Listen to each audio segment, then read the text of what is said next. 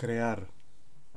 Todo nace con el que soy, quién soy, qué hago, qué hacer, qué representaré. Y de allí en adelante un continuo, si se quiere, digamos, soliloquio o un discurso interior al que debemos atender. Ese es el misterio, la vida y el quehacer del artista. Bueno, más bien digamos que es uno de los aspectos con el cual se, enfrenta el artista ante la vida, la, bueno, digamos la, realidad inmediata con, con la que se debe enfrentar. Obviamente, todo cuanto hable aquí, pues es mi punto de vista y también quizás basado en experiencias personales, contrastada con las de otros también.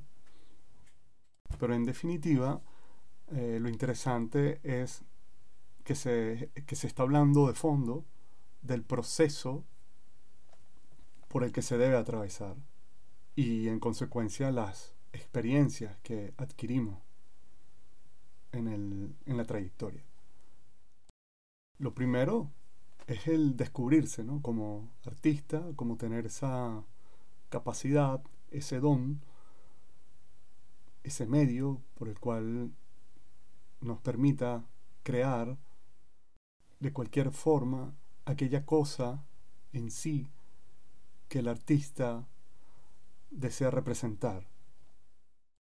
Y evidentemente el primer problema, bueno, problema o, peldaño que hay que subir es el de saber orientar okay, las las ideas, las inquietudes que, la que en este caso el individuo artista desea enfocar.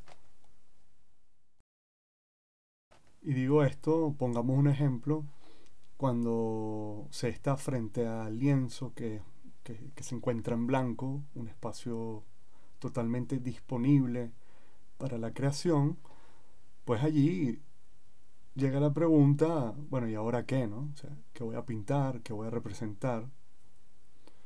Entonces hay un despliegue de, los deseos, de las emociones y todo un campo, digamos, de energía eh, que hay que mm, saber, saber componer y equilibrar, ¿no? Y digo esto porque, claro, la, el arte y en sí la estética imbrica una serie de cuestiones que exige al individuo, en este caso, ¿no? Eh, superar, eh, digamos, no superar, sino saber llevar a punto lo que desea expresar, ¿no? Como por ejemplo la elaboración de un lenguaje. Con el cual describir aquella cosa que se desea expresar y, por tanto luego, a través de cuál caligrafía aplicar, pongamos y sigamos el ejemplo, en este caso del lienzo, ¿no? de una pintura. Quiero decir, eh, entendamos por caligrafía eh, el trazo, la expresión con la que el artista, en este caso, representa la imagen de lo deseado y que es además lo que justamente le viene a dar aquella cosa que llamamos estética, ¿no? Que sería la, lo que genera una sensación en el sujeto que ve a la obra. Y bueno, para mí, en lo personal, en este punto es donde entra el compromiso del creador ¿no? con la obra y el compromiso también para consigo mismo. Por una parte, porque la obra, cuando es auténtica y va emergiendo naturalmente, con, honestidad y, seriedad, esto se va a representar inmediatamente en la obra. Es decir, se va a notar la espontaneidad en la misma. Evidentemente, bueno, quiero hacer un paréntesis que obviamente eh, eh, en la temática de hoy no estamos tratando la diversidad de movimientos o de técnicas o de enfoques de, los diferentes artistas que le dan a su arte, porque evidentemente el desde dónde prometerá una, una, obra diferente y una aplicación distinta al mismo tiempo.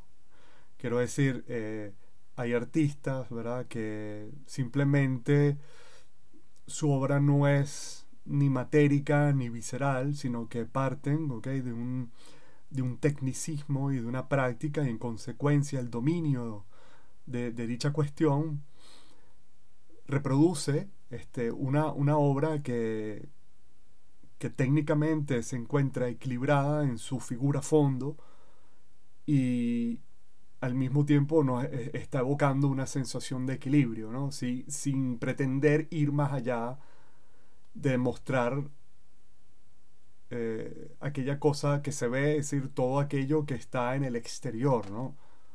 representado por esa captación visual o esa apreciación por el artista. Digamos que en la conversación del día de hoy me estoy centrando específicamente en el artista que va un poco hacia adentro, es decir, que su, viaje es de, de, adentro hacia afuera, como por ejemplo los expresionistas. Está el caso del expresionista abstrato, pero claro, no podemos tampoco decantar a, a los otros movimientos. Básicamente, cuando hablamos de honestidad en el campo del arte, justamente podremos esta detectarla en la obra, en tanto que digamos que el, ojo hará un recorrido visual constante y fluido, pero sobre todo la, sensación cuando se está al frente de la pieza será en principio de, de, equilibrio. Atención que cuando digo equilibrio no me refiero a que existe una sensación calma, por ejemplo, de, de tranquilidad, porque puede ser una obra de un carácter imperante, qué sé yo, alguna otra temática, como por ejemplo las de protesta o, o las artes conceptuales, por ejemplo, incluso un action painting. O incluso pudiéramos estar hablando de una obra meramente geométrica, de manera tal que, como, como hemos visto, la honestidad estará allí representada en ese marco que denominamos obra de arte. Entonces, como hemos notado, cuando hablamos del compromiso en el arte, de ella se sigue el hecho de que se debe atender a una cantidad de, de elementos que van a conformar al artista, su lenguaje, en el interior de toda su trayectoria. Cuando digo en el interior, me refiero que detrás de, la obra representada o expuesta subyace la historia del artista.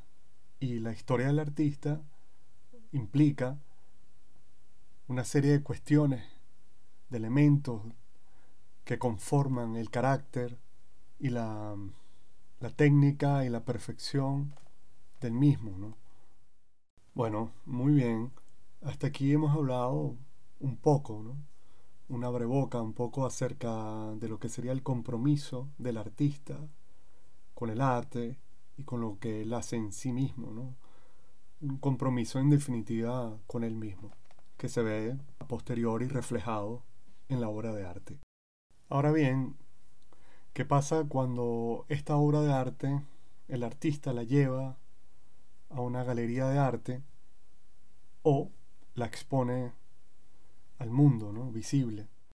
Bueno, claro, la obra se expone y punto. Ella está como objeto en sí misma, representada allí en, en un espacio, en una sala creativa.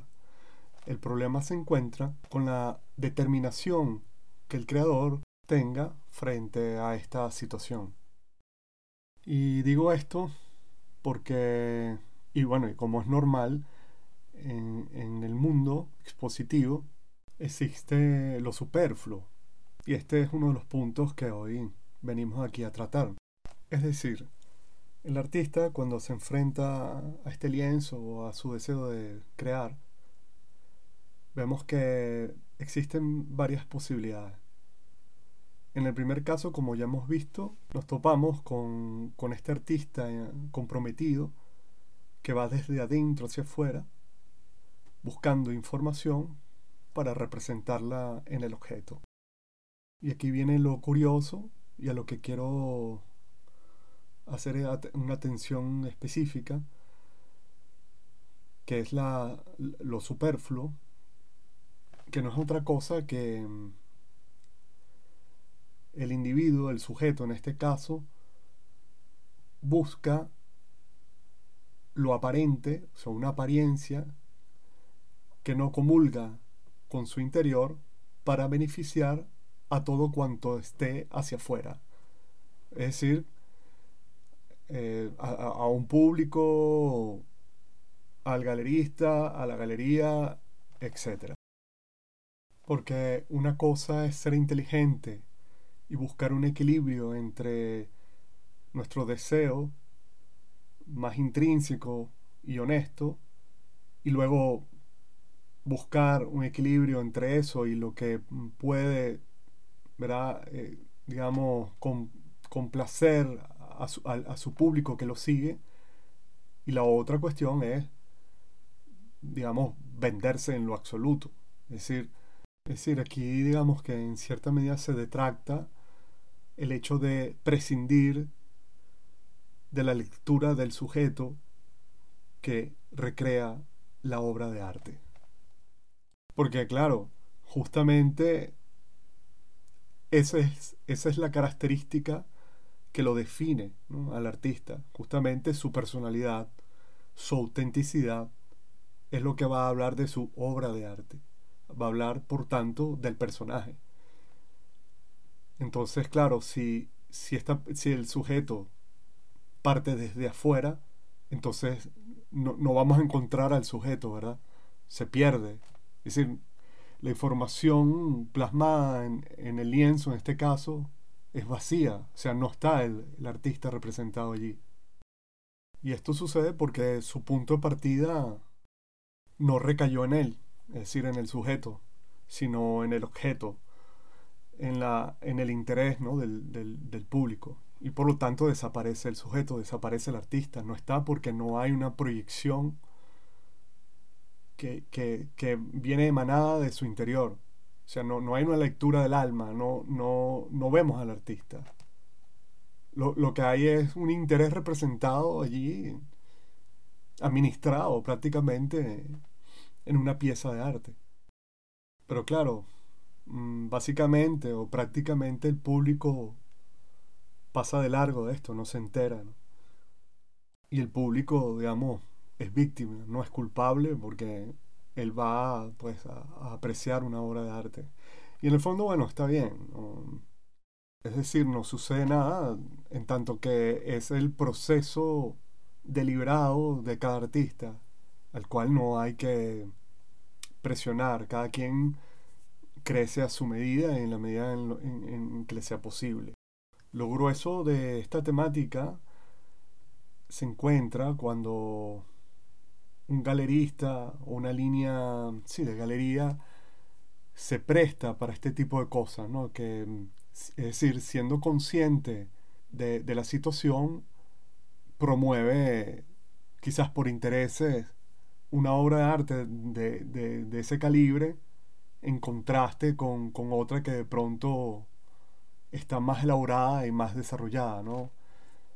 Y estamos hablando un poco del, del mérito del artista. Entonces, claro, es un poco preocupante que el mérito de tal artista se desvanezca ante esta, o más bien, este desorden. ¿no? Sí, porque el otro día conocí desde cerca una historia de este parecido, ¿no? de, un, de un colega artista de una cierta ya trayectoria que luego de haber realizado una colectiva al parecer hubo preferencias por una serie de intereses y como producto de esto pues no apareció en la publicación del periódico de dicha colectiva. La, gravedad del asunto era que se conocía de que muchos de los que aparecieron en dicha publicación estaban en un nivel muy inferior al de este colega, ¿no? Pero claro, entonces el tema aquí importante es que este tipo de situaciones nos lleva, nos conduce a, a la reflexión. Y es que en definitiva debe prevalecer nuestra obra de arte y nuestro compromiso con ella, por encima de todo. Claro que obviamente siempre eh, vivimos en un mundo real y tenemos que lidiar con este tipo de eventos, de situaciones, para lograr poder seguir nuestra continuidad profesional. No dejando escapar esta oportunidad, como fue el caso de lo que le aconteció a este compañero, que son pruebas quizás, no solo para seguir adelante, sino que debemos indudablemente hacer el ejercicio de reconocernos primero nosotros mismos, que no necesitamos la aprobación de lo externo para valer, para darle el valor a nuestra obra de arte. Claro, esto no implica que también, como seres humanos sociales que somos, necesitamos también indudablemente de la aprobación externa. Pero que sepamos que si esto no sucede, no nos vayamos abajo por dicha cuestión. Que el camino correcto es ese, pues el de dedicarnos con compromiso a, nuestra, a nuestro trabajo sin preocuparse por lo exterior que si sabemos y reconocemos que, que somos conscientes de que nuestro trabajo nace de una impecabilidad, de una honestidad, como consecuencia lo subsiguiente será el éxito, o al menos lograr eh, consolidar el lenguaje, la forma y la belleza de, nuestras creaciones. Creo que eso es lo más importante y que nos sentamos felices con lo que estamos haciendo.